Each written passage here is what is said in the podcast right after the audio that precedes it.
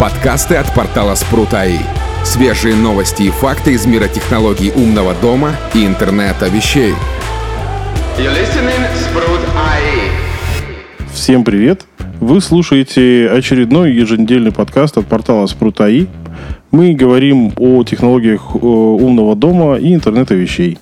С вами э, Виталий Никольский и Александр Жабунин. Всем привет! И начнем мы, как обычно, с обзора наших новостей. И первый, вернее, даже не первый на этой неделе новости, но самый нашумевший, это э, сбор денег на Кикстартере на устройство под названием Flipper Zero. Этот девайс, он, в общем, хакерский. Разработали его наши русские ребята, которые сидят в Москве. У них там в нашем сообществе куча знакомых. Ну, вернее, куча народу их э, в нашем сообществе знает. И это устройство такое хакерское. То есть оно предназначено для прослушивания различных радио и не очень сигналов, декодирования их и, в общем, последующего использования. А у них было заявлено стартовый, так сказать, минимальный набор денег. Это 60 тысяч долларов. Но на момент, когда я писал новость, они собрали уже около 450, а на текущий момент они собрали уже почти лям 400. Вот. То есть очень нашумевшие ребята. А... Ну, не, не такие нашумевшие, как Pebble, потому что у Пеблов там было собрано в итоге 10 миллионов долларов. Ну, ну посмотрим, к чему приведет ну, их. Pebble это была вообще революция в мире. Ну, тем, кто не знает, Pebble это были первые часы, умные часы с e дисплеем, который был еще черно-белый. И это были первые часы, которые жили месяц, по-моему. У меня они жили не, не месяц. месяц, две недели. Не-не-не, Но... у, меня, они жили 30 дней, причем я получал на них достаточно много уведомлений. Ну. Очень интересно, потому что я был прям... А, кстати, да, я же бэкал, получается, у меня же тоже были они. У меня тоже первый... Kickstarter Edition был, да-да-да. Вот. И, и Time. Вот. И, короче, вот эти ребята, которые Flipper Zero, они, в общем, сделали коробочку, в этой коробочке встроена куча разных приемов-передатчиков, и они, ну, эта коробочка позволяет делать следующие вещи. Значит, есть встроенный прямой передатчик на частотах до 1 ГГц. То есть это можно слушать там 433 МГц, это всякие пультики, звонки и всякая такая фигня. 868. Это всякие такие полуум, полуумные вещи. Там сигнализации живут где-то в этом же диапазоне. Короче, можно слушать все, что угодно. Все зависит от того, на что заточен софт. Дальше у них есть э, считыватель и эмулятор э, AirFit карт. То есть это карточки доступа, которые есть в некоторых офисных зданиях и, ну, и у некоторых э, этих самых домофонов, которые прикладываются. Вот. Они беспроводные, как бы их можно считывать, копировать и все такое. Правда, где-то там я видел в документации, что поддерживается только M-Marine протокол, а, то есть MIFAIR, который более защищенный, он вроде как не поддерживается. Хотя, может, он просто не афишируется. Значит, дальше встроенный инфракрасный приемопередатчик. Это значит, можно считывать данные, например, с пультов, и безобразничать где-нибудь там, сидите его в кафешке, вам, вам не нравится, что там идет по телевизору, и переключать каналы. Ну, в общем, это на сегодня умеют даже там Xiaomi смартфоны, потому что там есть встроенный инфракрасный приемопередатчик. Так что это, в принципе, не новая фишка, но есть и есть и замечательно. Значит, еще одна функция, которая там есть, это эмулятор клавиатуры. То есть вы пишете скрипт какой-то, включаете этот девайс в компьютер, он эмулирует клавиатуру и нажатие клавиши. Может там творить всякую дичь. Вводить пароли, открывать программы и делать все, что угодно. Значит, Интересно, писать он может запись с клавиатуры? С твоей? Я думаю, да. Снифать. Ну, он же и, и то, и другое делает. Ну, не знаю, я в документацию особо не погружался. А, до этого особо и нету там ничего. Но Bad USB, в принципе, я так полагаю, это общая такая общепринятая формулировка, поэтому можно посмотреть, что такое Bad USB и посмотреть, ну, в гугле, и посмотреть, умеет ли он считать. Скорее всего, да. Вот. Значит, дальше там есть GPIO разъем, то есть туда можно подключать разные, разные DIY сторонние модули и делать вообще все, что угодно. И еще эту штуку можно использовать как... Э, как это называется-то? Токен, короче. То есть э, э, Google И всякие такие различные платформы, платформы поддерживают аппаратные токены вместо двухфакторной авторизации, и, соответственно, можно их использовать, чтобы не хранить там ваши пароли и ежи с ними. Значит, и было заявлено, что при сборе там 300 тысяч будет поддержка Bluetooth, а при сборе 700 тысяч будет поддержка NFC. В общем, оба, обе планки взяты. А, соответственно, поддержка Bluetooth и NFC будет. Когда и как, неизвестно. Вот. Ну, в общем, ребята молодцы, собрали прилично денег. Главное, чтобы они не облажались и выпустили необходимое количество девайсов. Вот. Главное, чтобы за ними там не приехали ребята в спортивных костюмах в военной форме. Ну, кстати, да, потому что да, вопрос законности это такая штука, потому что, ну, на самом деле, они ничего такого не анонсируют. То есть по сути, это перехват нешифрованного трафика. Это вот э, в, копилку, так сказать, почему не использовать там 433 и же с ними в умном доме, а потому что основные производители, которые делают девайсы на этих протоколах, они трафик не шифруют. То есть даже есть проприетарные, так сказать, собственные разработки протоколы на частотах там 868, которые у нас очень любят всякие наши производители творить. И они тоже не заморачиваются за шифрование, потому что, типа, что, протокол никто не знает, и смысл как бы шифрованием заниматься. Ну, в общем, вот вам, вот вам добро пожаловать. То есть можно прослушать и симулировать все, что угодно, если нет шифрования. Вот. Ну, хотя там есть... У нас в комментах там даже есть люди, которые э, знакомы с этими ребятами, и, я там в новости писал, что там еще описывается относительно Wi-Fi, и мне сказали, что это не Zero версия, это еще какая-то другая версия, и которая будет по по позволять... Э, а, Flipper One, вот, на ней Linux на борту, то есть там, видимо, Raspberry какая-то стоит. И, соответственно, она уже будет запускаться после, и она уже будет более навороченная. И там уже, скорее всего, будет э, возможность снифать и Wi-Fi. Вот. Ну, вот это вот как раз-таки вызовет, наверное, очень много вопросов у контролирующих органов. А, потому что, ну, я тоже удивился, потому что на Кикстартере заявлена у них локация. Сейчас я даже гляну, где она заявлена. А, в Клеймонт. Город Клеймонт. Ну да, там где-то в США. Ну, и может э... быть у них там лицо зарегистрированное какое-то именно для Кикстартера, потому вот что да, я тоже так об этом есть подумал. вероятность такая, что это для этого сделано, но непонятно. Ну, в общем, это ребята, которые э, занимаются таким легким хакингом, изучают. Это есть статьи на Хабре про то, как это, почему это создавалось, зачем это создавалось и как это создавалось. Можно найти, почитать. В принципе, достаточно интересная история. Это типа результат любознательности отдельной группы лиц. Ну, в общем, хакерство, оно э, так и начиналось. Это как было с... Ну, тем, кто не в курсе вообще, с чего началось хакерство, это был, был, был такой э, Blue Box, так называлась. Это коробочка, которая обманывала телефонные компании в США. Вот, потому что там э, с помощью различных э, тональных звуков можно было эмулировать, что вы заплатили там за междугородний разговор или просто за разговор и бесплатно звонить. Ну, то есть такая была защита. Поэтому ребята просто узнали, как это выглядит, и сымитировали это, и, в общем, вперед из песни пошли зарабатывать деньги. Вот. В общем, ребята молодцы, на самом деле, райзнули хорошо денег.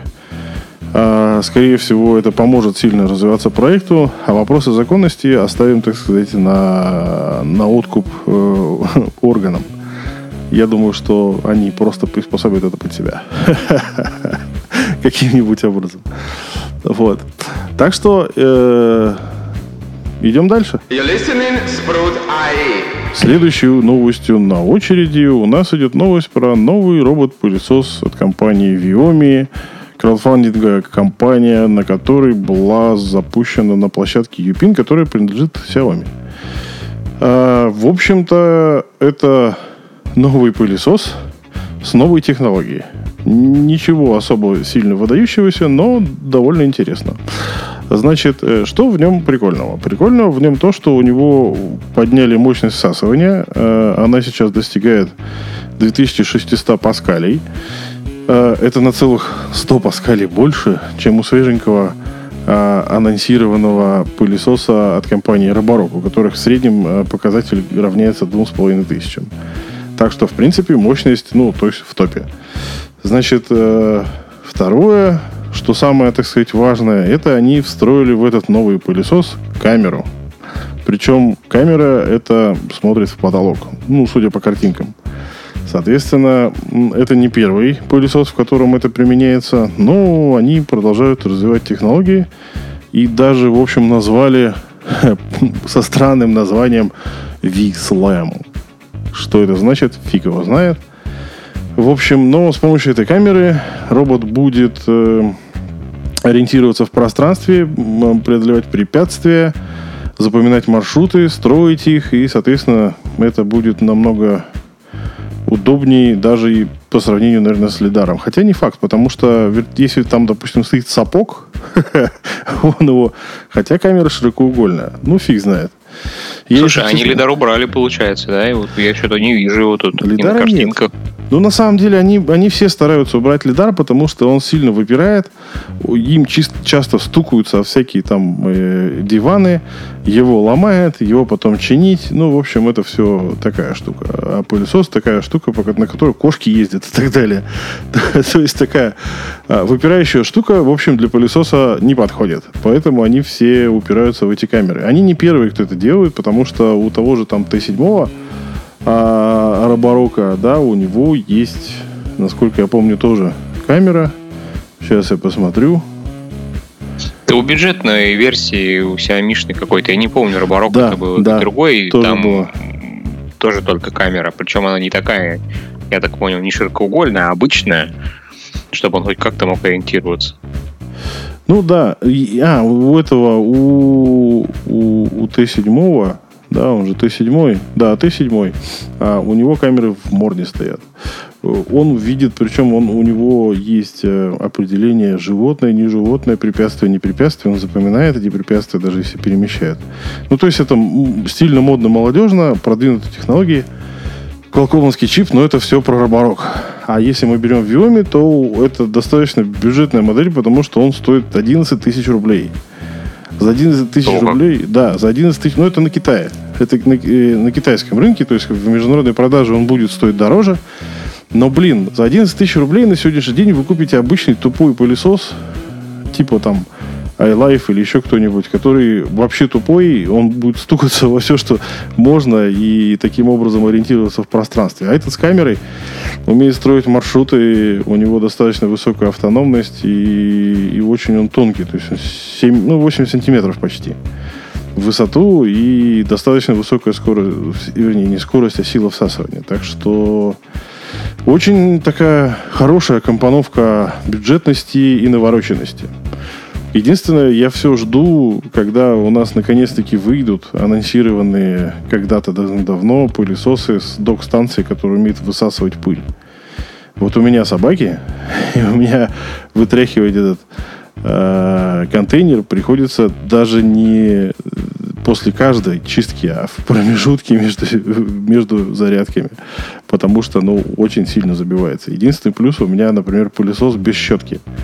Центральный. То есть, когда у тебя шерсть, это прям выручает, потому что ее всасывает, всасывает, на щетку ничего не наматывается. Короче, свои нюансы есть. Поэтому... А, ну так у него же, получается, по сути, основной фишки-то и нету. Он же там большую часть мусора именно эта щетка-то наверх подкидывает, за счет этого она и там попадает. Ну, в смысле, она всасывается лучше за этот счет. Если этой щетки нету, то он будет там в разы хуже работать. Да я не знаю. Я вот знаю. у меня у меня дешманский пылесос обычный тупой. Я вот специально взял, чтобы посмотреть, что такое тупой пылесос и почему его не, не стоит брать. У меня вообще любимая такая тема. Да ты богатенький. Взять вещь, чтобы посмотреть, что она не будет работать. я ее продам потом и все. Это вообще не проблема. Они продаются, покупаются достаточно быстро. Я убрал по распродаже со скидки, поэтому, ну, вообще. Вот, ну просто я тут четко понимал, потому что была реклама какого-то румбы, по-моему, или еще какой-то, у которой там ножи на щетке на центральной. То есть они поняли боль кошатников, собачников, да, и у них там, э, когда щетка вращается, волосы обрезаются.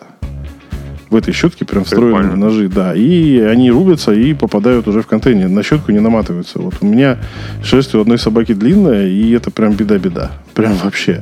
Даже когда ты пользуешься обычным большим пылесосом, у него нет вращающихся частей, но у него есть щеточки. На, вот на большой щетке маленькие щеточки. 5 секунд. Просто 5 секунд, и все забито. Я, мне пришлось на большой пылесос даже сменить щетку, в которой нет вот этих ворсинок вообще. И то- только за счет этого я и выживаю, по сути. Слушай, ну у меня нету такого робота, у меня есть э, палочка от Дайсона, который такой А, без- ага. беспроводной. И у меня проблема не кошки, у меня проблема женщины дома, потому что волосы длинные наматываются на эту щетку. Вот, вот, вот. Снимать их это целая история, Вот. потому что там эту щетку еще оттуда вытащить надо. А, плюс сам контейнер а, такой небольшой, и он, ну, даже вот если за одну уборку, если всю квартиру проходить, то бывает забивается. Да, вот это вот проблема. То есть, по идее, роботы-пылесосы, они такие для идеальных условий, когда ни у кого ничего не выпадает, мусор только рассыпанный рис, ну и тряпочка Проводов на полу нету. Да, проводов на полу нету, и тряпочка нужна для того, чтобы чисто так, чтобы по- поблестело. Потому что, на самом деле, вот тупые роботы, у них э, нет э, управляемых форсунок, и, соответственно, у тупого робота, если ты наполняешь бак, он начинает туда капать, и, в общем, под, под роботом, ну, это известная давно проблема, под роботом э, появляется лужа, да. И как бы все новые современные пылики, они, в общем, э, с этими форсунками, и причем тут э, рассказывали недавно буквально про S6, у которого вообще как бы там все по-другому, то есть там прям форсунка распыляет на тряпку. То есть не просто она приоткрывает клапан и туда капает, она прям распыляет на тряпку. То есть вообще, вообще шикардос. Вот, и поэтому, ну, прикольная дешевая модель, которая, по крайней мере, умная, более или менее, она умеет сама ориентироваться, она умеет определять препятствия и умеет строить маршруты. То есть за деньги тупого пылесоса вы получаете умный. Это прикольно, по сути. Вот. Ну и плюс как бы достаточно хорошие характеристики. Так что когда появится на рынке международном, я думаю, что это будет достаточно популярной моделью. Хотя он, в принципе, насколько я понимаю, стоит примерно столько же, сколько и такой же примерно Xiaomi. Ну, надо посмотреть, на самом деле. Вот когда они появятся оба на оливке, мы сравним. Ну вот я нашел этот бивакуум моп, который был э, недавно по скидке, по хорошей. Э, не, не вижу тут цену, потому что уже распродана данная моделька. Но насколько я помню, там что-то около 12 тысяч выходил. Ну, на значит, да, рубли. примерно так же, да. Тоже Вот. с камерой, тоже низенький, Да. тоже с влажной уборкой. Ну, я думаю, это вот следующий шаг в бюджетных пылесосах, то есть, потому что тупые все уже пони- поняли, что совсем тупые пылесосы это прям совсем беда. Поэтому будем ждать, будем ждать. Я думаю, себе такой возьму. Вот. А, у него, кстати, тоже заявлен алгоритм VSLAM, про который ты говорил. Так это же новости. все одно и то же, разные бренды и все. Единственная проблема, э, она замечена, причем э, по бытовой технике. Viomi не интегрируется в Mi Home. М, Да, с этим могут быть проблемы. Ну, э, сторонникам таких систем, типа как Home Assistant там, и ваш любимый Node-RED, я думаю, это не такая большая Не, проблема. ну то, то, нет, Home уже есть, из которого можно токен выдернуть, а Viomi это... У меня просто есть один знакомец, который купил себе вытяжку Viomi, которая похожа, очень похожа на вытяжку Xiaomi, как бы, но в Mi Home не встраивается, в, в автоматизациях использоваться не может, и вообще исключительно через свое приложение. Даже, да- даже по-моему, там холодильник тоже есть от Viomi, и с ним вообще ничего нельзя сделать. Короче, очень странный подход к суббрендированию. Например, Акара, например, тоже, по идее, э, другой бренд, но она спокойненько интегрируется в Mi Home. М, Блин, не знаю, почему они так сделали. В общем, это надо иметь в виду, если вы, если вы хотите интегрировать это куда-то, то имейте в виду, что Home, увы, не- ну, скорее всего, не будет. Вот. В принципе, про него все, идем дальше. Продолжая обзор новостей на нашем портале, мы опять обращаемся к новости с той же самой краудфандинговой площадки Юпин, где была анонсирована лампа. Лампа необычная, не для света, она для прогрева. А, хотя в буквальном переводе с китайского звучит как прожигание. Немножечко страшновато. Фирма-изготовитель Sdivir. По сути, это такая терапевтическая лампа, которая используется для нагрева различных частей вашего тела. В советское время на самом деле была такая прекрасная синяя лампа. Встречал такую? Нет, мне повезло. У нас таких штук не было. Но я ходил на что-то подобное в больничку, насколько я помню. Тогда это было модно. Ну да. Ну, короче, вот советская синяя лампа, это была обычная лампочка синего цвета, встроенная в такой излучатель, отражатель. И ей прогревали там коленки, локти. И, в принципе, такая универсальная штука была для всего. Это же, она не ручная, она метровой высоты. Значит, и обеспечивает она нагрев температуры от 60 до 200 градусов. Что делать с 200 градусами, я не знаю. Вот. Плюс к этому всему она управляется. Она управляется с помощью пультика или с помощью меховым. Смысл управлять с помощью меховым лампой, которая стоит рядом с тобой, конечно, мне не очень понятен. но, но не знаю, зачем это надо, но оно есть. В общем. Ну, это, скорее всего, смотри, это сделано для того, чтобы уменьшить количество скажем так, движимых частей на самой лампе и точек взаимодействия. Ну, более простой дизайн получается. Например, пультик-то тоже не просто так вынесен. Ты его ну, берешь, и все, и, и там будет не видно его. Я полагаю, это больше нужно для сбора статистики. Может быть. Потому что удобнее вообще управлять пультиком, потому что на телефоне нужно запустить приложение. Вот эта вот вся вот тема с э, умными технологиями, которые заточены на использование смартфона, это, конечно, вообще такая штука. То есть тебе нужно взять телефон, разблокировать его, запустить приложение, найти эту лампу, зайти в нее. А в Мехоуме еще иногда это не, не очень быстрый процесс. Потом что-то там выбрать, что-то там настроить. Короче, это все непросто. Ну, прям вообще. А тут как бы пультик взял, там три кнопки, нажал, включил, все поехало. В принципе, она управляется через голосового ассистента, но, опять же, китайского, который Xiaoai. Ну, то есть, если у вас э, большой experience в китайской разговорной речи, то, возможно, вам это поможет. А так, в принципе, ну, прикольная штука. У нее достаточно гибкая такая... э, ну, короче, сама вот эта, сама лампа, она... Под, подводка к лампе, да. да, да. Она гибкая, ее можно изгибать всяко разно и сидеть спокойненько, заниматься своими делами и греться. В принципе, китайская медицина не просто так считается. Там же в Китае как? Там традиционная китайская медицина считается обычной медициной. А западная медицина считается нетрадиционной медициной. Поэтому у них там все, все лечение, оно такое достаточно своеобразное. А стоимость этой лампы на китайском рынке сейчас 4000 э, рублей. В международном варианте, ну, либо в розничном варианте она возрастет до 6000 рублей. В принципе, не так, чтобы уж сильно дорого. Плюс еще есть прикол, что эта лампа меняется. То есть, если лампа сдыхает, ее можно спокойно вынуть, купить э, запасную, поменять, и будет все так же хорошо. Так что достаточно универсальная штука, достаточно долговечная. Я не знаю, зачем они сделали смену, смену лампы. Видимо, она не так долго живет. Хотя, ну, про это ни слова нет, но это же реклама. Поэтому кто об этом будет говорить в рекламе? Вот. Слушай, ну 60 градусов это что, получается, можно суит делать на ней? Вариант. Ну да. Ну, суит там же еще нужна же емкость, там все дела. Но, но в принципе... Ну, он кастрюлька поставил, включил, ушел. Да, можно, можно и так.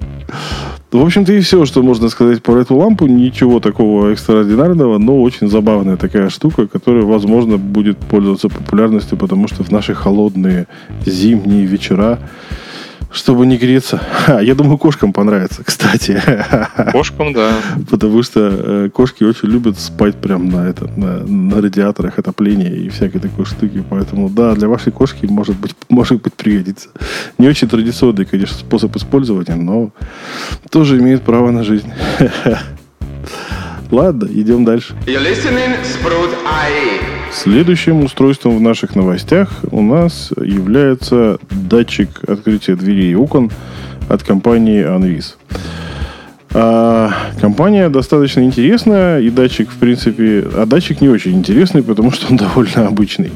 Компания вообще специализируется на э, безопасности больше, скорее всего. Ну, в принципе, у них такой стандартный набор устройств для умного дома, но одной из таких их фишек это OnVis C3, камера, э, это комнатная камера с поддержкой HomeKit Secure Video. Плюс у них там есть всякие датчики, кнопочки и всякая такая штука. И вот они выпустили э, новый датчик открытия дверей и окон с индексом CT2. В принципе, по нему нет вообще информации никакой о том, что он из себя представляет и зачем он нужен, ну, кроме прямых, так сказать, функций. Единственное, что известно, это то, что он блютусный. То есть он работает на протоколе Bluetooth 5.0. Питается он от батарейки CR2450 ну, что неудивительно. А, и он точно будет интегрирован в HomeKit, потому что вся продукция компании OnVis интегрируется в HomeKit. И, в принципе, про него больше особо сказать нечего, кроме того, что, ну, если посмотреть на плату, то очень такая обычная китайская плата. Ничего экстраординарного. А цены на него нет, и когда она появится, тоже неизвестно. Они потому что прошли только сертификацию. Вот. Но, судя по тому, что они продают, в принципе, я думаю, что цена будет вполне себе адекватная. Зачем нужен Bluetooth датчик? Ну, это, это вот религиозный больше вопрос, на самом деле. Bluetooth, не Bluetooth. Про Bluetooth мы в предыдущем подкасте много говорили. Почему он не очень популярный, что с ним можно сделать. Но я понимаю, что зачем они используют Bluetooth, потому что Bluetooth, HomeKit, все дела, прямая интеграция, скорее всего, будет как-то так это все работать. А так, в принципе, ничего экстраординарного. Обычный очередной датчик открытия дверей с интеграцией в HomeKit. И все. Слушай, а, подожди, а вообще, так как он Bluetooth, ему по сути, это какой-то шлюз, наверное, нужен, чтобы работать с HomeKit. Он же напрямую по Bluetooth не будет работать. С чем он будет связываться? Ну, что-то у них в качестве шлюза, наверное, используется. Ну, вот это, это, это и вопрос-то непонятно. Ну, у них же есть датчик, например, движения, влажности, температуры 2 в 1, 3 в одном получается. У них, в принципе, достаточно большой ассортимент датчиков. И на самом деле у них достаточно странный сайт, из которого ничего не понятно. У них там есть светодиодные ленты, у них там есть видеозвонки, у них там есть розетка, там э, камера вот эта несчастная и интеграция во все экосистемы. То есть в Amazon Alexa, в HomeKit и в Google э, Ассистент. И, соответственно, управление с айфона, с айпада и со всего остального. Я не знаю, нужен там хаб, не нужен там хаб. Как это все будет работать, непонятно. Вот. Хотя у них на том же стенде а, я говорю про стенд на выставке, которая проходила в Гонконге в октябре 2019 года. У них, кроме... У них, короче, есть Bluetooth 5 на стенде, Wi-Fi и Z-Wave+. Каким боком тут вообще Z-Wave, непонятно.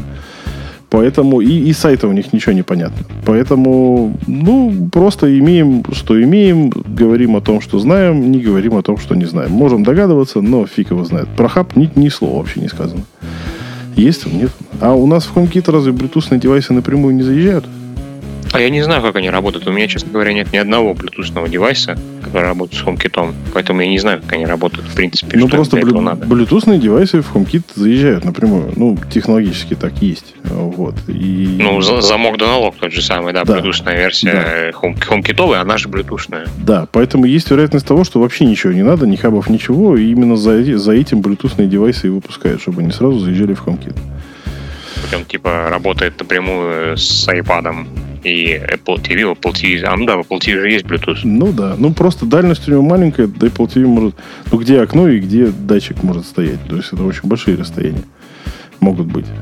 Поэтому я вот, я говорю, я говорил в прошлый раз, что Bluetooth на сегодняшний день это очень темная лошадка, про меж вообще ничего не сказано. То есть можно ли каким-то образом. Нужен ли какой-то промежуточный там шлюз или приемопередатчик. Непонятно. Зачем они это выпускают? Ну, видимо, в их картине мира это как-то должно работать. Как это должно работать, это уже другой вопрос. Вполне возможно. Да. Так что оставим их с тем, что они делают, и пусть они делают это дальше, потому что рано или поздно... Ну, камеру уже они выпустили прикольную. И, в принципе, у нас даже ребята покупали Э, Где-то я видел э, картинку с этой камеры. В принципе, очень даже неплохо. И HomeKit Secure Video, и все дела. Поэтому компания молодец, делает вещи. Ну, как бы, и пусть делает дальше. И мы пойдем дальше. IE. Следующим у нас засветилась в новостях компания Akara, которая выпустила новые NFC-ключи для своих умных замков. В чем же прикол? Прикол заключается в том, что это не простые NFC-метки, а это ключики с внутренним э, процессором. То есть она, этот ключик и этот процессор обеспечивают защиту. То есть этот ключик можно привязать к одному замку. А к замку можно привязать 5 таких ключиков. И говорится о том, что взломать это достаточно сложно и невозможно. Вот. Поддерживаются замки N и P серии. На картинках показан новый замок P100, который с встроенной камерой. А, ну и, соответственно, ключик сам маленький и достаточно удобно его использовать тем, кто привык к подобному типу. То есть, чтобы не вводить коды, не считывать отпечатки пальцев, прикладываешь ключик и вперед. А, Стоимость у него 500 рублей. В принципе, столько же стоит обычный ключ от домофона, но этот немножечко поумнее и немножечко позащищенней. Хотя, Хотя... ключ от домофона, нифига себе у вас дорогие ключи. ну, это рыночная цена. То есть некоторые домофонные компании делают карточки, там, МИФР и же с ними где-то за 500 рублей продают. С фирменными там логотипами можно делать. Ну, то есть это вот обычный, по, по сути, форм-фактор, вот как обычная метка, вот эта вот, которая используется в тех же самых домофонах, скудах там и же с ними. Просто в ней есть чип, который обеспечивает защиту. Это к вопросу Flipper One, которого, у которого появится э, NFC, сможет ли он раскусить это все. Потому что чип, он там занимается шифрованием, замок занимается дешифровкой, и, в общем, насколько это все можно взломать, вопрос интересный. Вот. Сам факт, что P100 наконец-таки начал появляться где-то в продаже, потому что это достаточно интересный замочек с камерой, то есть там не нужно извращаться с замком, ой, вернее, с видеозвонком, куда-то его монтировать, поставил замок. Единственная точка обзора, конечно, интересная. Ручка же дверная, она находится где-то на уровне пояса. Я, насколько вижу по картинке, он направлен немножко вверх, и, скорее всего, он там будет какой-нибудь широкоугольный. Ну, все равно. То есть Поэтому- вот я подхожу к дверной ручке, я вот подхожу к дверной ручке, и что увидит человек? Ну да, на, на, на уровне... На уровне живота, да, да. Ну, тоже сомнительная такая штука. Надо посмотреть, кстати, обзор. У нас же есть на портале уже обзор на этот замок, да, ведь? Вроде бы. Да, был. Вот, так что надо посмотреть.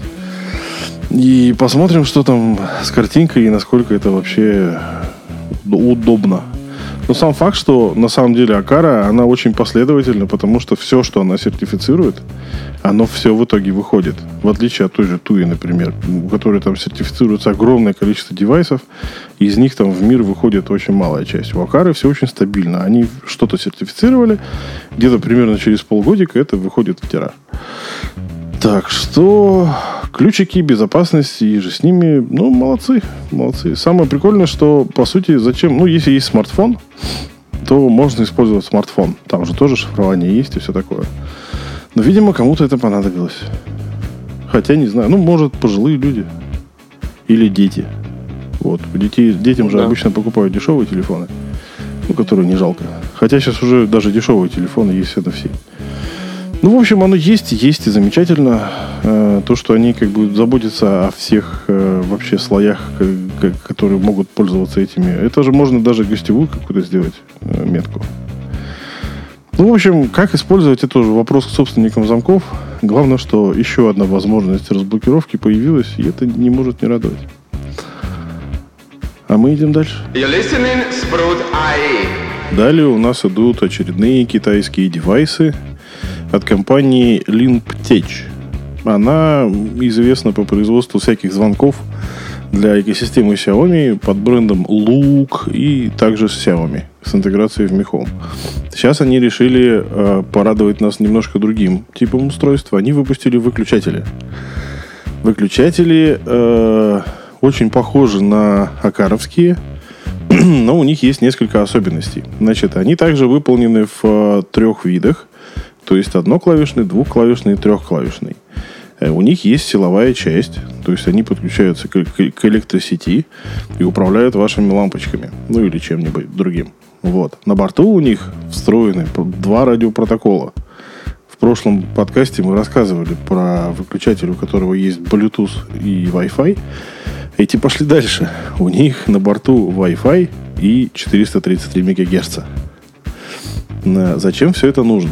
Значит, э, кроме выключателей, которые встраиваются в, те, в стену, у них есть также беспроводные выключатели, которые работают как раз-таки по 433. И они с теми, которые в стене, работают напрямую. Им для этого ничего не надо. И плюс к этому всему, они еще без батареек. То есть используется так называемый Green Power. То есть там э, катушка, которая генерирует электроэнергию при нажатии, ее достаточно, чтобы электроника отработала, сигнал отправился и так далее. Все это делает это, в принципе, достаточно интересным решением, потому что через Wi-Fi э, выключатели связываются, значит, с э, сетью и интегрируются в Mi Home. По 433 взаимодействуют беспроводные с проводными. И вроде бы как а у них еще вот эти вот передние панели также съемные и заменяемые. Но это не факт. То есть подтверждения этому я не нашел. Но пара слов об этом есть. Вот. Ну и Слушай, у них, ну это, у них одна проблема. У них, у них нужен ноль. Без нуля они не работают. Вот да, во-первых, ноль. Во-вторых, а, это очень какая-то странная непонятная мне материя, видимо. А ведь обратной связи-то все равно не будет. Ты посылаешь там сигнал, и там дойдет, дойдет, не дойдет, ну, сам себе виноватый. Как-то, блин, ну, очень... Ну, ты же управляешь выключателем. Тут же как? Тут же ты... этот беспроводной выключатель, он управляет проводным.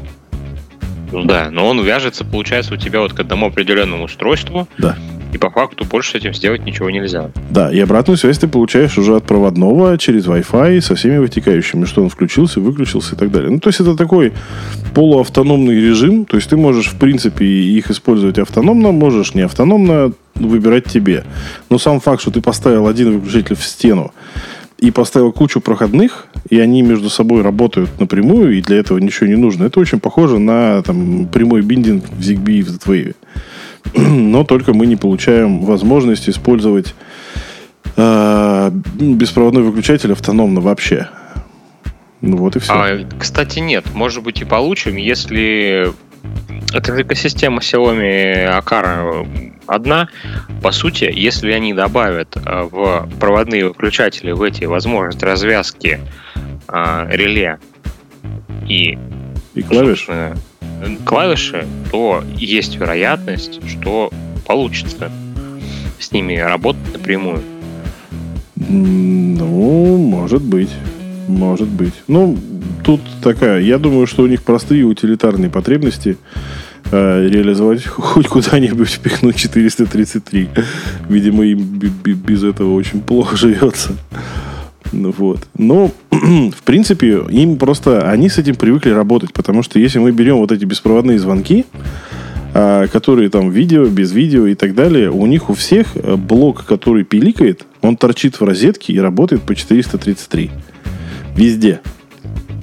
Можно добавить. Поэтому им так привычно. Видимо, они решили просто обкатанную технологию добавить сюда. Возможно. Плюс при этом всем у одноклавишного выключателя очень сильно отличается э, задняя часть. То есть, если двух- и трехклавишные, они в стандартной квадратной форме, то одноклавишный, он какой-то скругленный, и с очень большой вероятностью он влезет в наш подрозетник.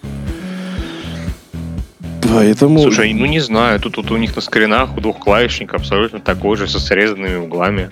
Нет. Да, смотри внимательно. Я смотрю вот э, спецификацию вайринга, ну, в смысле, подключения проводки.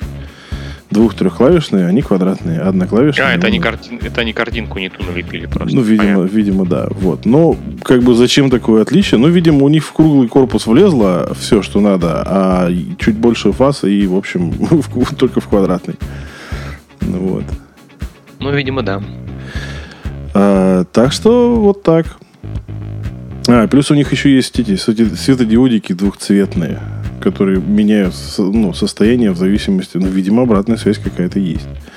Ну, по крайней мере, у проводных-то она точно есть, поэтому у проводных э, лампочки будут точно светиться. Ну, в общем, это интересный подход. Я не знаю, насколько он жизнеспособен, но есть и есть, и замечательно. У нас же есть любители 433, которые говорят, нафиг нам ваш ZigBee, у нас тут есть бродлинковский пульт с РФ. И мы к нему можем подключить все, что угодно. ну, то есть, это такой полу-DIY. Ну, у каждого же свои. У кого-то есть много времени, они готовы на, на все на это тратить свое время. Да ради бога. Им, им новые игрушки, и это замечательно.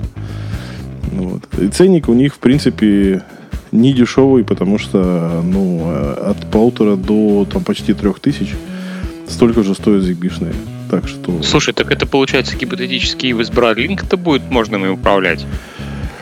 у меня был печальный опыт на самом деле. Я купил, э, я же люблю такие штуки, я купил в обычном супермаркете обычный дверной беспроводной звонок. Я посмотрел на задней этой самой на бумажке, что там 433 мегагерца. Я такой, ага, у меня же есть э, Broadlink с РФ. Повешу-ка я кнопку на, наружу, да, а ловить сигнал с нее буду бродлинком. Фиг-то там. Не видит он ее вообще.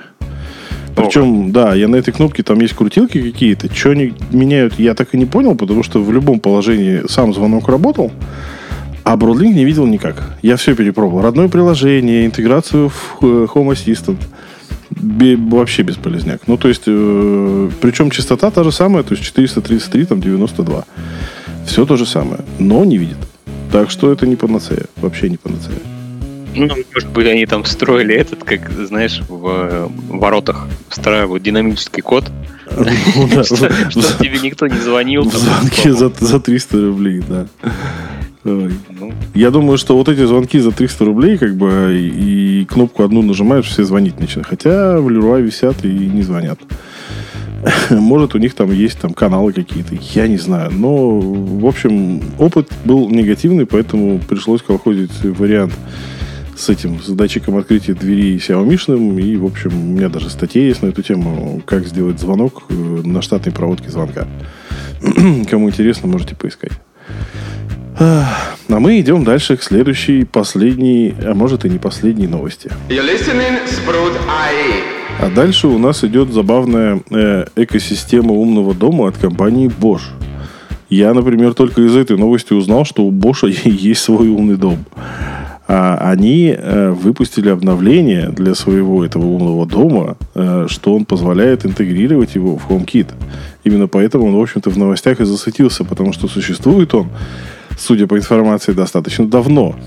И в его состав входят, э, ну, не, не только простые э, всякие там розетки и же с ними, да, но э, туда даже есть, как это называется-то, подключенные бытовые всякие приборы, типа там стиральных машин и так далее.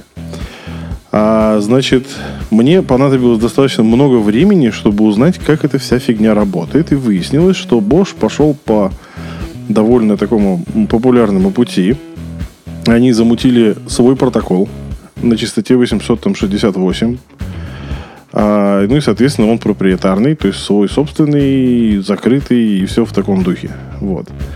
А, соответственно, интегрировать бошевские девайсы, если кому-то это придет в голову вообще, можно будет только через HomeKit, так как у них э, интеграция появилась. Но HomeKit пока заезжают не все девайсы, то есть туда заезжают э, розетки умные, а, значит, туда заезжают датчики окон дверей, туда за, заезжают э, роллер-шаттеры, которые управляют шторами и моторами, датчики дыма и термостаты на радиаторы. И, в общем-то, пока все. На все остальные компания обещает э, выдать интеграцию в HomeKit чуть-чуть попозже. С чем это связано, э, можно догадываться. Вот. А, у них еще там, у них еще в HomeKit вот, заезжает еще и э, контроллер света, что это значит, я не знаю, и датчик движения еще. Вот, я забыл про них. Вот. А все остальное заедет позже. С чем это связано, я пока не знаю. Будем... Ну, теперь мы узнаем, что у них есть умный дом. и будем их мониторить, потому что, ну, Bosch компания достаточно серьезная, и, в принципе, выглядит все именно так, что они действительно разработали свои железки, они взяли чьи-то, как это обычно бывает. Вот. Хотя, ну, на самом деле у нас на сегодняшний день вот есть проблема с отсутствием бюджетных тех же самых термоголовок на радиаторы то, что есть на рынке, оно все там китайское, зигбишное, ЗТВское, либо шумное, либо тупит, либо еще что-то. Вот. По всему остальному, в принципе, рынок насыщен, это все есть, и розетки, и датчики, и датчики дыма, и все остальное. Вот единственное еще отсутствует, например, у ZigBee нормальный вменяемый термостат для теплого пола, электрического. Вот. А так, в принципе, ну, молодцы, делают хорошо. Я тебе поясню, почему нет термостата для теплого пола. Почему? Потому что это дорого. А, греть квартиру теплым полом из электричества в Европе дорого. Поэтому никто этого не делает. Скорее всего. Wi-Fi же есть? Wi-Fi это Wi-Fi. Их, во-первых, это тоже не так-то и много. Но они есть. У них, ну да, есть. Но у них немножко другой ценник, и я так понимаю, немножко другая направленность. Ну, просто, вот смотри, э, есть ZigBee версии для м, водяных полов. Но водяными полами э, их нельзя использовать в домах многоквартирных. А теплыми полами не все отапливаются, особенно в многоквартирных домах. То есть теплые полы нужны там в ванной, чтобы ножкам было тепло, там и все в таком духе. То есть ими никто не топит. Ну, вот. ну в, именно в, в, в больших, в квартире, короче, ими не топят. Вот. И почему их до сих пор нет, хотя в многоэтажках э, живет много китайцев, и как бы, ну, само собой, разум... ну, видимо, нет, э, нет такой большой потребности. Нет, дело не в потребности, я тебе еще скажу почему. А, у меня жена против теплых полов дома а, в большинстве абсолютном. Я имею в виду, что там а, то, то, то, тоже отопление домом через теплый пол а, не приемлется, потому что это вредно для здоровья. Это нарушает теплообмен в конечностях, в частности в ногах, и все такое прочее. Ну, Если это да. точечно где-то использовать для там, улучшения своего комфорта после выхода там, из душа ванны, это одно. А вот топить всю квартиру категорически нет. Ну, это да. Хотя многие так делают. Но это такое, это, это тоже такой достаточно религиозный вопрос на самом деле, потому что многие делают отопление в полах. И я очень часто там даже в статьях и в чатиках говорю, что если у вас есть маленькие дети, и вы топите полами, то для детей это очень плохо, потому что у них нарушается терморегуляция. У них в, в ползунковом э, возрасте они ползают э, и руками, и ногами, и, соответственно, у них внутренний алгоритм, грубо говоря, терморегуляции организма, он нарушается, потому что у них и, рук, и рукам тепло, и ногам, ногам тепло. И, в общем, что-то там происходит. Я не могу найти... Я читал большую статью, которую писали там врачи, описывали, что происходит, зачем это и, и почему. Но меня постоянно просят э, доказательств, как бы я искал, не нашел. Хотя, в принципе, на эту тему, опять же, двоякое мнение, поэтому где правда, тут вопрос такой. Опять же, религиозный. Ну да, надо найти исследования, просто да, почитать, причем, судя по последним тенденциям исследований, надо читать на английском языке, а у нас, да. ты сам знаешь, не особо много людей, которые любят этим заниматься. Ну да. Ну, в общем, Bosch молодцы. Э, а мы пойдем к нашей, наверное, последней новости на, на сегодня и перейдем уже к статьям. А последней новостью на сегодняшний день это будет некая комбинированная новость, потому что э, я расскажу о двух достаточно интересных вещах. А, причем эта новость пока не опубликована, и буду ли я ее публиковать, тоже вопрос интересный. Значит, э, информация номер раз.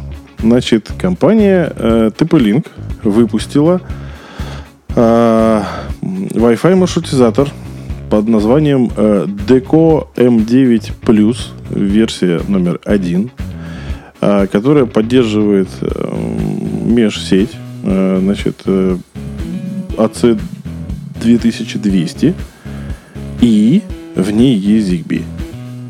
То есть мы получаем TP-линковский э, роутер с TP-линковской экосистемой умного дома, который у них, в принципе, уже давно существует. Э, она не очень популярна, потому что количество устройств там достаточно малочисленное, но наличие ZigBee модуля э, в роутере э, избавляет, в общем, владельцев этих роутеров от необходимости устанавливать хаб дополнительно. Насколько это вообще имеет право на жизнь, у меня есть личный опыт, потому что я пользовался маршрутизатором с интегрированным модулем ZWave. И, в общем, э, если умирает маршрутизатор, то умирает все. А маршрутизаторы умирают, ну, достаточно часто. Ну, по крайней мере, стандартные, вот когда у вас проблемы с интернетом возникают, когда вы звоните в техподдержку к оператору, первое, что вам говорят, перезагрузите маршрутизатор. И ну, нагрузка на подобное устройство, она достаточно высокая, особенно если у вас в доме много потребителей. Э, ну и, соответственно, насколько это жизнеспособно, вопрос очень такой отдельный. Покажет только опыт на самом деле. Потому что на сегодняшний день опыта эксплуатации подобных, э, так сказать, коллабораций, его не особо много. Вот. Если у вас в доме там 30 устройств, я думаю, что это жизнеспособно. Если у вас в доме 300 устройств, то вот тут уже возникают вопросы. Хотя, в принципе, ну... ну... Слушай, скорее всего, у владельцев э, роутера TP-Link со встроенным ZigBee не будет дома 300 устройств, потому что люди, которые ставят 300 устройств, обычно понимают, чем им это грозит и что для этого надо. Им все разжуют. Во-первых, они, скорее всего, это делать будут не сами. Во-вторых, это будет, скорее всего, какая-нибудь э, нативная интеграция со своим хабом, с отдельным, с прут-хабом, может быть. И это все будет, скорее всего, работать нормально. То есть это, это сделано для... Я даже не знаю, слушай, это, наверное, какой-то вендор-лог, потому что, приобретая роутер такой вот подобного типа, может быть, даже если у тебя там нет умного дома, ты будешь сразу привязан к, к экосистеме. То есть э, в случае, если там тебе захочется поставить тот же датчик, открытие-закрытие или датчик движения, ты уже знаешь, ага, у меня вот есть роутер, в нем есть такая функция, надо пойти и купить. Хм. Ну, Тут на самом деле неоднозначно, потому что, скорее всего, они там э, замутят какую-нибудь э, интеграцию с кем-нибудь через облака там, или еще что-нибудь. То есть это, я думаю, они заморочатся и сделают. Я думаю, это не проблема. Это, скорее всего, сделано, во-первых, это маркетинг.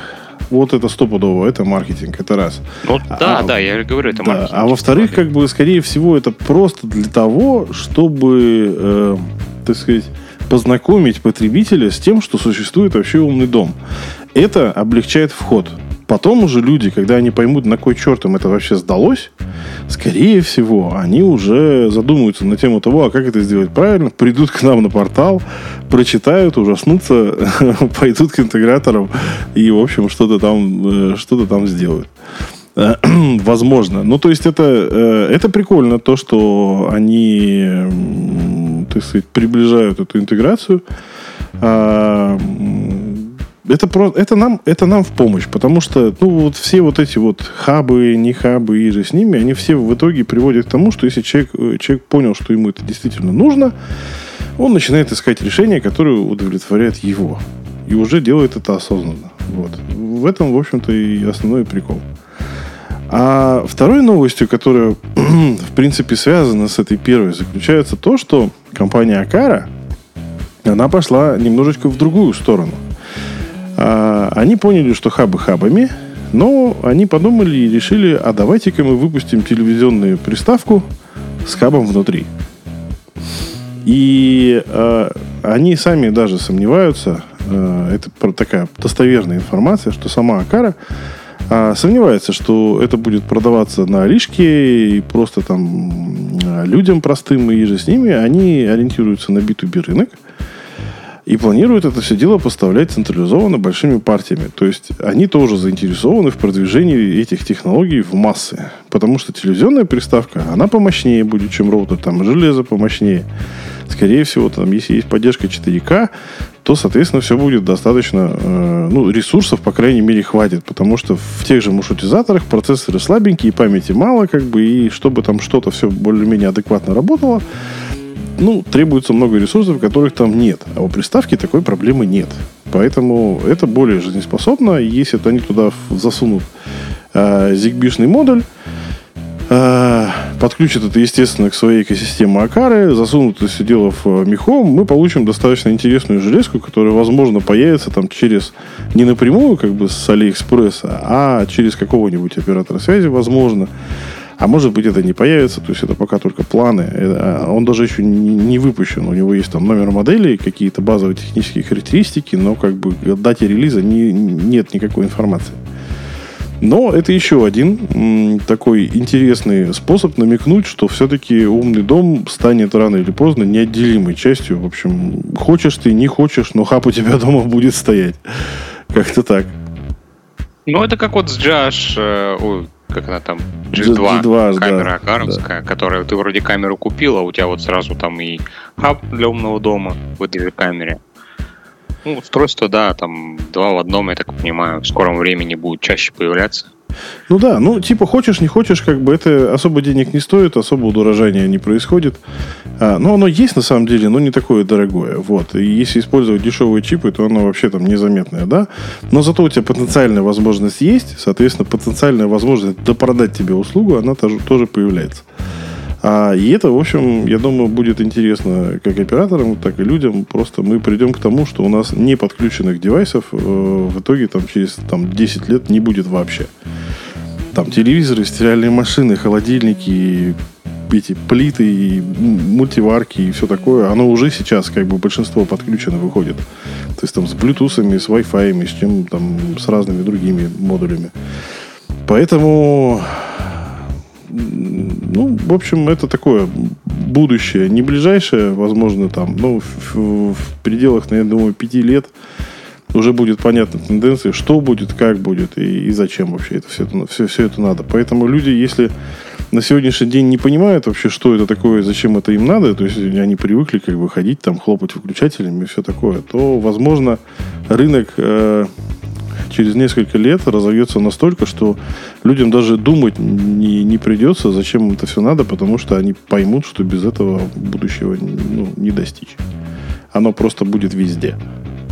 Я думаю, что задумка, задумка именно такая. Поэтому на этой позитивной, так сказать, ноте о порабощении роботами э, мира мы перейдем э, к статьям. А статьи у нас на этой неделе посвящены климату, потому что на улице у нас лето. У кого-то, может, оно как бы не сильно жаркое, у кого-то жаркое, но тема кондиционеров, наверное, будет популярна еще как минимум месяц. Значит, на обзоре был Mi Smart Air Conditioner Controller 2. Мой русский английский просто прекрасен. А, это обновленная версия АЦ-партнера, который, в принципе, снискал достаточно неплохую популярность за счет его универсальности и беспроблемности работы.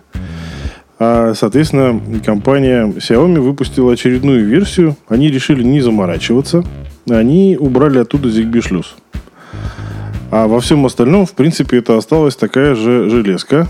Выглядит она следующим образом. То есть, это, грубо говоря, умная розетка с инфракрасным приемопередатчиком. Только розетка там, она даже не просто китайская, она, по сути, австралийская. То есть она больше, она 16-амперная. Поэтому для того, чтобы воткнуть в нее кондиционер, вам придется где-то найти такую вилку. Потому что переходники использовать при подключении кондиционеров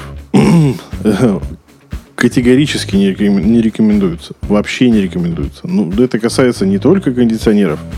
Это касается всяких водонагревателей и же с ними. Переходники, они используются только для слабеньких потребителей. А тут придется искать вилку, менять ее и подключать. В чем? Ты забыл упомянуть, что надо не только вилку, но еще и розетку. И розетку тоже. Потому что розетка обычная китайская тоже не подойдет, потому что 16-амперные китайские розетки, они больше. И поэтому эти, эта вилка, которая на этом устройстве, она в обычную китайскую не влезет. Нужна именно 16-амперная розетка. То есть проблем вагон, чтобы его куда-то воткнуть. Но если эти проблемы э, решить, так или иначе, то, в принципе, железка довольно интересная, потому что не просто так в него э, втыкается кондиционер, потому что он по э, потреблению мощности понимает, э, включен он, выключен он и так далее. Также он его отключает для энергосбережения и так далее и при длительном простое. А вот управляет он им уже, э, как обычно, через инфракрасный универсальный, грубо говоря, пульт. То есть в программке, в Михоуме есть профили под различные кондиционеры различных производителей. Там уже все за вас придумали, там уже все коды есть.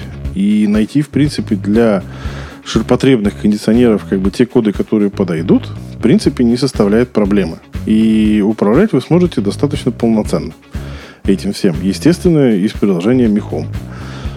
Ну, хотя при должной, так сказать... ты, ты, ты же, по-моему, интегрировал, да, такую штуку? Или Red интегрировал в Home Assistant или куда-то? Или в HomeBridge? Меня саймишных э, устройств э, для управления экотехникой не было, потому что изначально еще, когда были те давние темные времена становления Home Assistant, э, интеграция с этой шайбой работала очень плохо. Она, насколько я знаю, сейчас работает не очень хорошо, поэтому нет, я не покупал. У меня BroadLink RM3 Mini есть, который mm-hmm. сейчас отошел немножко от дел. Ну, С общем, этим опыта у меня не было. Ну, в общем, э, штука интересная. Э, она позволяет управлять кондиционером достаточно гибко. То есть там, в принципе, есть все необходимые настройки. Э, в статье, например, показано, что аристоновских кондиционеров там нет. Но можно использовать аналоги и, соответственно, выбрать другого производителя, который будет работать. Вот. Поэтому э, большинство ширпотреба там есть. А настройки мы получаем примерно следующие. То есть можно включать, естественно, выключать и настраивать режимы температуры и режимы охлаждения, осушения и так далее. И скорости всякие вращения, э, вернее, скорости работы. То есть, например, в, конкретно в этом режиме, вернее, в этом примере показано, что есть и авторежим, и низкий, и средний, и высокий. Все стандартные режимы, в принципе, э, поддерживаются. И это, наверное, один из самых простых способов сделать свой кондиционер э, поумнее. Потому что тут, в принципе, больше ничего не надо. Михом, он бесплатный, купил эту фигню. Единственное, что придется помучиться с розетками, но если это все решить, то я думаю, что проблем это не вызовет. Вот, а, соответственно, единственная проблемка, которая есть, а, это наличие автоматизации, вернее, почти полное их отсутствие. То есть вы можете включить или выключить кондиционер, или а, как это режим называется, переключить режим работы. Ну, в смысле, тогл это называется в английском режиме. Я не знаю, как это по-русски назвать. То есть, если кондиционер включен, выключить. Если он выключен, то включить. Вот. И можно а, включить кондиционер в определенный режим. И выбрать режим конкретный. То есть, э, и больше, в принципе, ничего с этим не сделать. А, но есть нюансы, потому что Михоум можно присовокупить к Михоуму э, шорткаты Siri, и там чуть-чуть будет побогаче. Вот, но не сильно. Вот. Единственный еще прикол это то, что э, данный девайс можно интегрировать и в Алису тоже. И вот у Яндекс Алисы там уже режимов работы побольше и регулировать можно побогаче. Поэтому это один из вариантов, каким образом можно управлять кондиционером по-русски и достаточно удобно. И разница между этой железкой и, например, Яндекс пультом заключается в том, что а, в эту железку кондиционер включается прямо вилкой. И это позволяет э, этому вот АЦ-партнеру этот кондиционер отключать от питания вообще и подавать его обратно при необходимости этот кондиционер включить обратно. И происходит это достаточно быстро. Зачем, правда, это надо? Потому что кондиционер в выключенном состоянии вряд ли что-то кушает. Он же выключен. Вот. Но функция обестачивания кондиционера, как определенного и достаточно мощного потребителя, ну, это, наверное, бонус. Вот. Ну, а в принципе, никакой особой разницы, кроме отсутствия ZigBee на борту, и все то же самое управление, вся та же самая интеграция, все те же самые вилки, оно просто чуть-чуть подешевле, чуть-чуть попроще, а все остальное, в принципе, никуда не делось. И информацию о том, как этим пользоваться, как это настраивать, можно найти у нас на портале. Есть много обзоров и много статей, как с этим всем э, работать. Вот. Ну, слушай, э, можно сразу тут бросить камень в огород, видимо, Яндекса, потому что, насколько я вижу, шторками управлять с Яндекса нельзя. Так есть, от- отсюда, вот а, а из этой штуки, вот. из этой штуки можно, да? Да, а из этой штуки можно. А где ты это И нашел? вот и Яндекс, конечно, козявки, что не добавили эту штуку, потому что у меня, например, а, у кондиционера это положение всегда вверх. Ну, у меня через кастом, э, так сказать, интеграцию Swing мне тоже пришлось вынимать, потому что у стандартных компонентов свинга как, как такового нету. Его приходится тоже допиливать.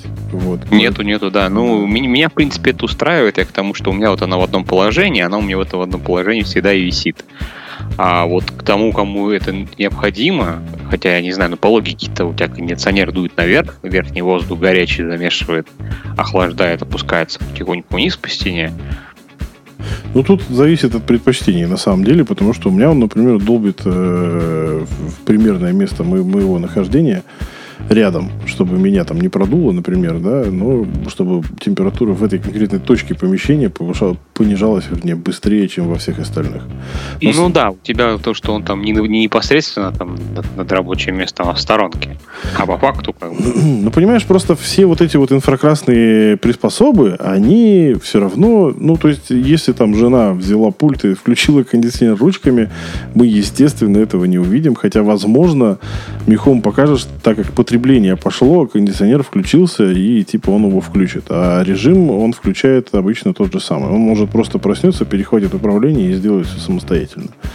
Это, кстати... А как она у тебя его включит? а, ну, пока он не обесточен, А если он обесточен?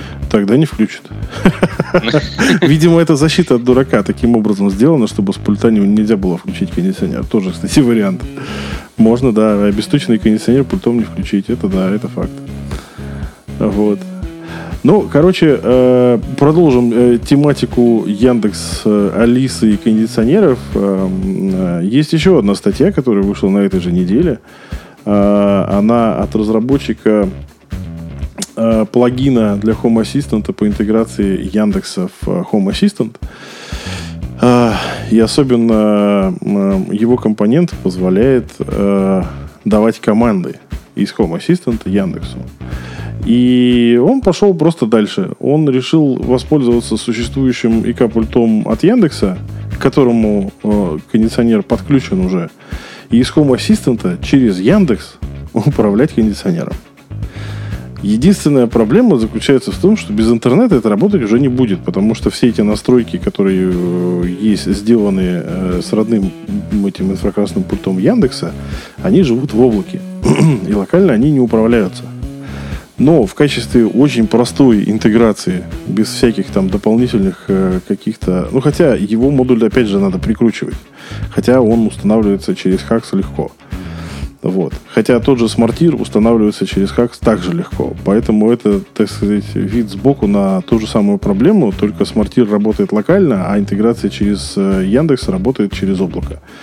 Но если вы совсем как бы далеки от всяких э, тонкостей настройки различных э, интеграций в Home Assistant, и вообще у вас если нет Home Assistant, ну, вернее как, если он у вас есть, но вы не сильно заморачивались, вот вам еще один вариант, как можно пробросить кондиционер в Home Assistant. Я, я насколько понял, изначальная логика была э, этого действия такова, что если брать э, пульт родной, э, который проброшен в Яндекс, ну, Яндексовский или Туевский, Да. а у него там больше возможностей. Поэтому вроде как логично, насколько я понял, делать именно так. На самом деле многие так и делают, потому что э, когда я писал свою статью, о которой я говорил в прошлый раз, а, писали мне люди, что типа нодиредом, как бы, а в Home Assistant тоже. И один из примеров, который использовался, это именно работа с яндексовским пультом, который проброшен в Home Assistant, но подключен к Яндексу. То есть такая со- совместное использование одного и того же девайса. Потому что, ну, видимо, Яндекс хорошенько поработал над климатом. А, у них там есть, в принципе, достаточно э, способов управления, плюс есть голос, и, соответственно, мы получаем два в одном. Мы получаем управление и голосовое с Алисой, мы получаем управление э, из Home Assistant, и мы получаем обратную связь между всем этим. Так что это тоже такой достаточно необременительный способ интеграции, который тоже имеет право на существование, но вы зависите от интернета. Ну и, соответственно, вам потребуется устанавливать кастом компонент, но от этого никуда не деться. Вот. Я вспомнил, кстати, нет, я был немножко неправ. А для этой интеграции не требуется открывать а, свой инстанс Home Assistant для интернета. То есть не нужно заморочки с белым айпишником, не нужны заморочки с э, доменным именем и прочим. То есть ты просто ставишь компонент, авторизуешься и настраиваешь. Ну да, да, да. Ну, у нас на самом деле на сегодняшний день существует два же компонента. Первый компонент, он позволяет э, интегрировать умный дом, вернее, Home Assistant в Яндекс. Uh-huh. Чтобы из Яндекса умного дома управлять своим Home Assistant. А есть второй компонент, который позволяет из Home Assistant управлять колонками. Вот. И первый компонент требует да, наличия а второй нет. белого IP-адреса, а второй не требует. Да. И вот управление идет именно через передачу э, команды и Алисе. То есть ты просто, э, ну там просто эмулируется обычный текст, как будто мы проговорили эту команду, типа Алиса, включи кондиционер там в таком-то режиме на такую-то температуру. И все, по сути. Вот. Ну, в общем, такое, та, такое решение, оно достаточно интересно, но имеет право на существование. И прикольно, что проект вообще, в принципе, управления этим всем развивается. А развивается он бурно, потому что ну, Алексей, в общем, не сидит на месте. Он достаточно много выкатывает различных апдейтов. Я, например, с удовольствием пользуюсь его компонентом для управления именно колонками. Вот. На базе его разработок делаются другие разработки. То есть, например, компонент для Node-RED, для того же, для управления колонками, он разработан на основе того, что сделал Алексей. Поэтому это все, в общем, идет в общую копилку. И прекрасно, что такие люди есть, любознательные и э, делающие такие прикольные вещи. Потому что, ну, Алиса же не умеет, например, на сегодняшний день передавать показания с э, реальных датчиков.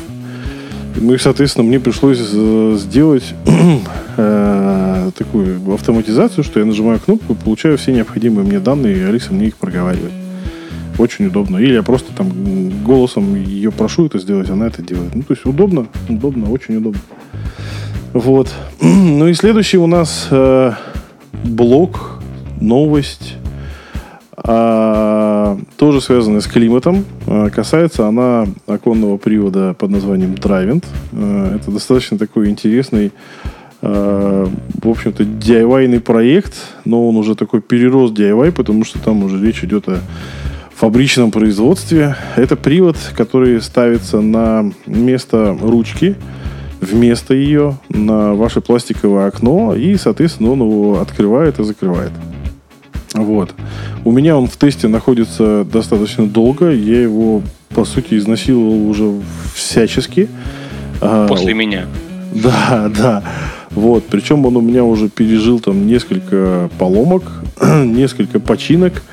А сейчас он находится в, в полурабочем состоянии, потому что были выявлены такие серьезные не, недостатки конструкции, которые, в принципе, будут ликвидированы во всех версиях в будущем.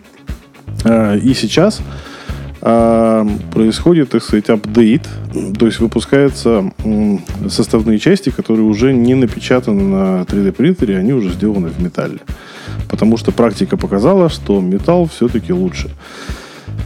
Просто в последнее время там а, очень много людей ждет на самом деле драйвинты свои, которые, на которые они предоставляли предзаказ. Но ввиду того, что у нас случилась пандемия, производство все встали, соответственно, отправка тоже задерживается. Но в процессе, так сказать, доработок вернее, в процессе подготовки отправки производятся и доработки.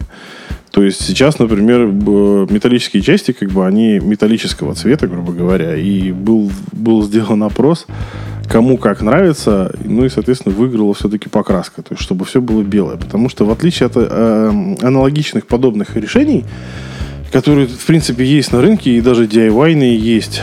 Этот вариант все-таки более жизнеспособен по той простой причине, что его силовая часть, то есть мотор, редукторы и же с ними, они выдерживают достаточно серьезные нагрузки, потому что у меня, например, очень сильная ветровая нагрузка, вот, и у меня само окно просто огромное. И он с этим справляется, и справляется достаточно неплохо. То есть он и, прижимает его нормально, и он у меня еще работает в таком достаточно необычном режиме, то есть у меня с помощью этого привода регулируется уровень СО2. То есть он работает непрерывно, круглосуточно.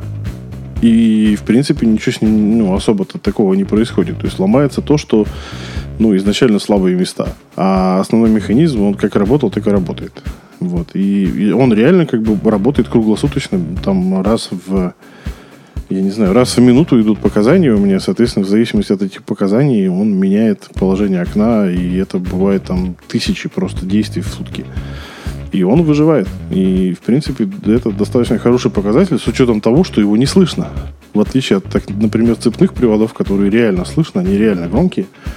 А этот не слышно. Вот. И, ну, это такое достаточно прикольное решение. И ждем, когда будет релиз. Там еще заанонсировано, что, возможно, будет новая версия, которая будет окно не только открывать, э, ну, физически просто фрамугу двигать, а еще будет закрывать его на встроенную в окно фурнитуру, то есть имитировать закрывание ручкой это, так сказать, защита от вандалов. И когда это все будет, это будет тогда вообще некое законченное решение, которое будет очень просто монтировать и очень просто эксплуатировать. Так что ждем, э, ждем окончания производственного процесса и отправки. Слушай, я правильно же понимаю, что при установке э, этого устройства, по сути, ты лишаешь себя возможности окно открыть не на проветривание, скажем так, а на распашку? Нет, почему там вот это вот... Э, э, ну, это надо на фотке смотреть, но, короче, там э, сам рычаг, он двухсоставной. И вот, э, которая часть прямая, она снимается. Она легкосъемная. И, соответственно, если тебе нужно открыть окно на распашку, ты ее просто снимаешь и открываешь. Все. Не, это я понимаю, да, он же у меня был на руках, у меня не сложилась установка, потому что я на съемной квартире особо там ручки у окон-то не повынимаешь. А я про то, что там, чтобы окно открыть на распашку, а не на проветривание, тебе на ручку на окне надо повернуть. Нет. На 180. В, в, а, ты имеешь в виду на вертикальное открытие? Ну да, конечно. Не, вертикальный нет. Э, подожди. Э, окно изначально у тебя э, при установке этого привода желательно, чтобы стояло в режиме открытия обычного, не по вертикали. Uh-huh. Потому что по вертикали место установки не позволяет прижать окно. Потому что правый, грубо говоря, ну, если окно, например, у тебя левая часть открывается, да, то правый угол тогда не будет прижиматься нормально. Я понял. Не хватит силы.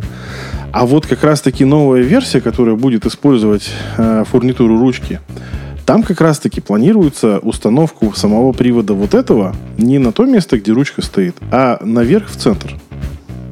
И это позволит. А вместо ручки ставится уже тот самый механизм, который будет закрывать фурнитуру. И это позволит, во-первых, так как э, ну, шага вот этого коромысла его хватает, открывать окно достаточно широко.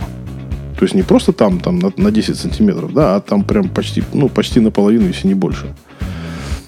Вот. И поэтому при такой установке гипотетически можно. А с учетом того, что закрываться окно будет с помощью штатной фурнитуры, там уже проблемы неприжима там противоположного угла не будет.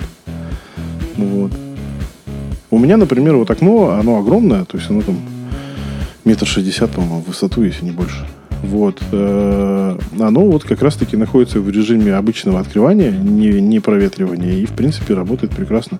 Я его подрегулировал, оно перестало там чем-то задевать, и прям тихо-тихо, и очень удобно. И я вообще, вообще забыл, что такое спать э, там при СО2 выше тысячи. У меня в среднем СО2 держится в районе там, 600-800, и очень комфортно вообще находиться. Я тебя понял. А, слушай, ну это да, это хороший вариант для тех, у кого нет возможности прострелить себе дырку на улицу, чтобы поставить какую-нибудь приточную вентиляцию. Либо там не дает управляющая компания, либо какие-то сложности с установкой самого там внутреннего блока.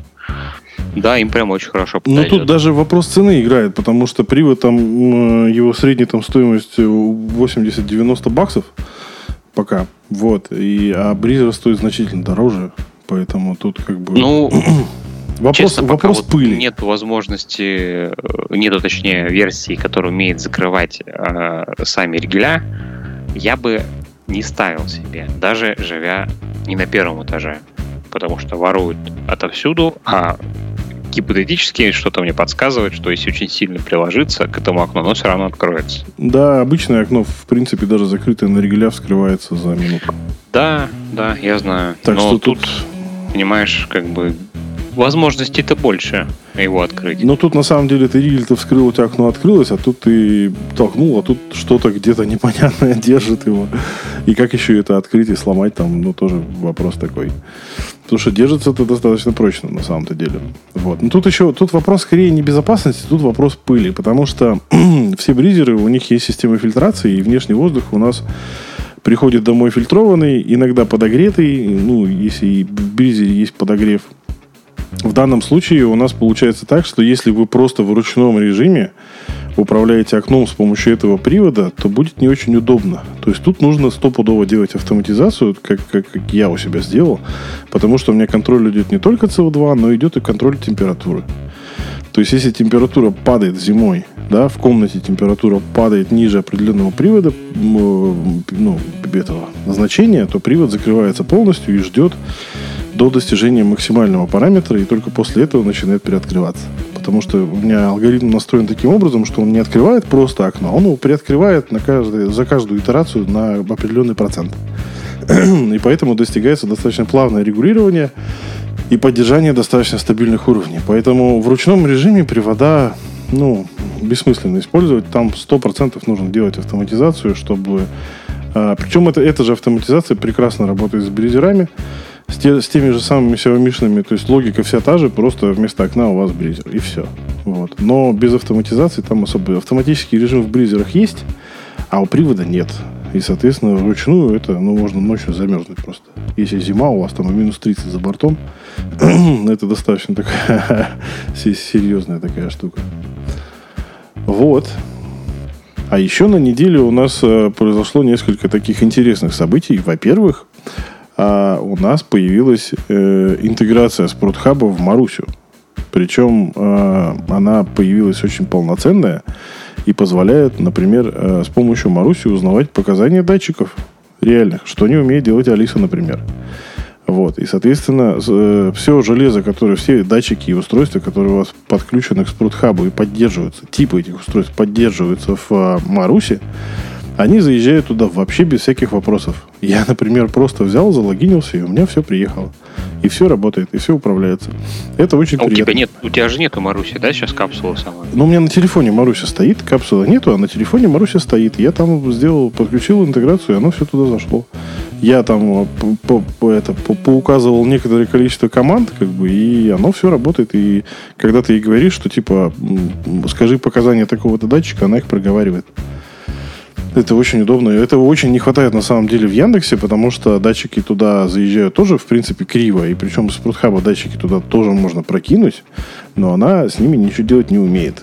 Так что Маруся тут, хотя Маруся намного младше Алисы, но с точки зрения умного Умнее. дома достижений, как бы, да, у нее она поумнее.